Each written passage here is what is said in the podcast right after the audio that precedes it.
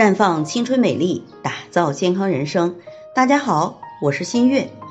很多女性呢，从初潮来临的那天起，就有可能多多少少有些异常，如月经量增多或者减少、痛经、排卵期出血等等。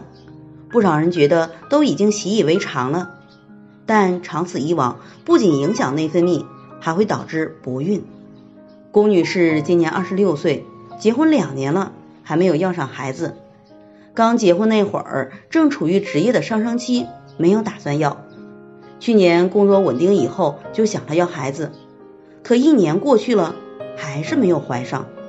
她之前也没有流产过，也没有妇科炎症，只是来大姨妈有些乱，忽多忽少，忽前忽后。去医院检查说是没有排卵。其实这种情况属于无排卵型功能失调性子宫出血。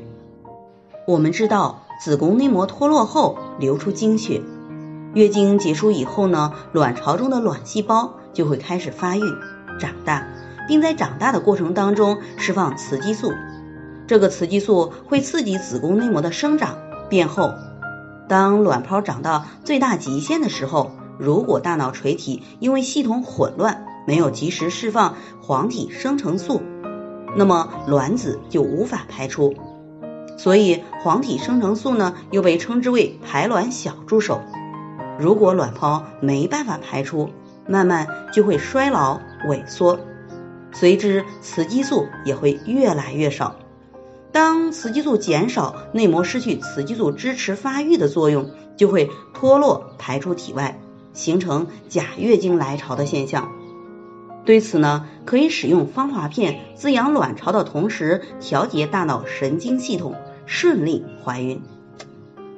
在这里，我也给大家提个醒：您关注我们的微信公众号“普康好女人”，普黄浦江的普，康健康的康，普康好女人。添加关注后，点击健康自测，那么您就可以对自己的身体有一个综合的评判了。健康老师会针对您的情况做一个系统的分析，然后给您指导意见。这个机会还是蛮好的，希望大家能够珍惜。今天的分享就到这里，我们明天再见。